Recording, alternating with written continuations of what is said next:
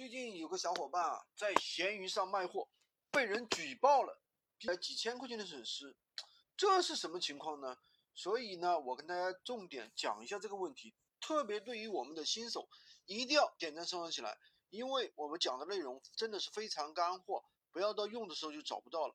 我们做的是无货源电商，所以呢，我们是到不同的商家那里去拿货的，别人帮我们代发，售后的问题我们是没有绝对的一个把握。或者说你拿货的这家卖出去的产品现在没有问题，过了两个月之后出质量问题，那个商家他有可能不做了，那你就没有办法了，就完全自自己要去承担这个售后。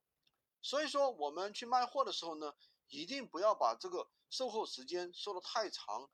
我们很多小伙伴啊，为了把产品卖出去，就随便去乱回答别人，比如说保修两年、保修十年，对不对？你这样说了。这段时间出了问题，别人真的会来找你。虽然说闲鱼，但是不支持无理由退货。但是呢，它有一个履行承诺的处罚，什么意思呢？你跟顾客怎么说的，你就要去怎么去履行你的承诺。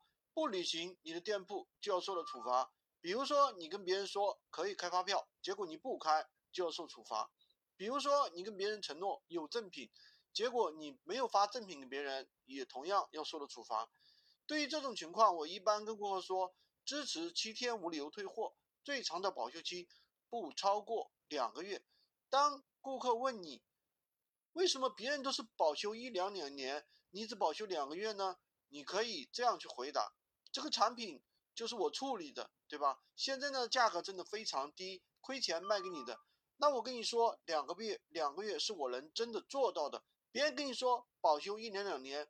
我不知道你真的敢不敢相信，如果我也不知道他们是不是真的能做到，会不会跟你履行承诺呢？你可以这样去回答，对吧？然后呢，你也可以跟顾客说，这种产品的话，现在技术已经很成熟了，如果两个月、三个月不出问题，基本上十年八年都不会坏，你可以放心去购买。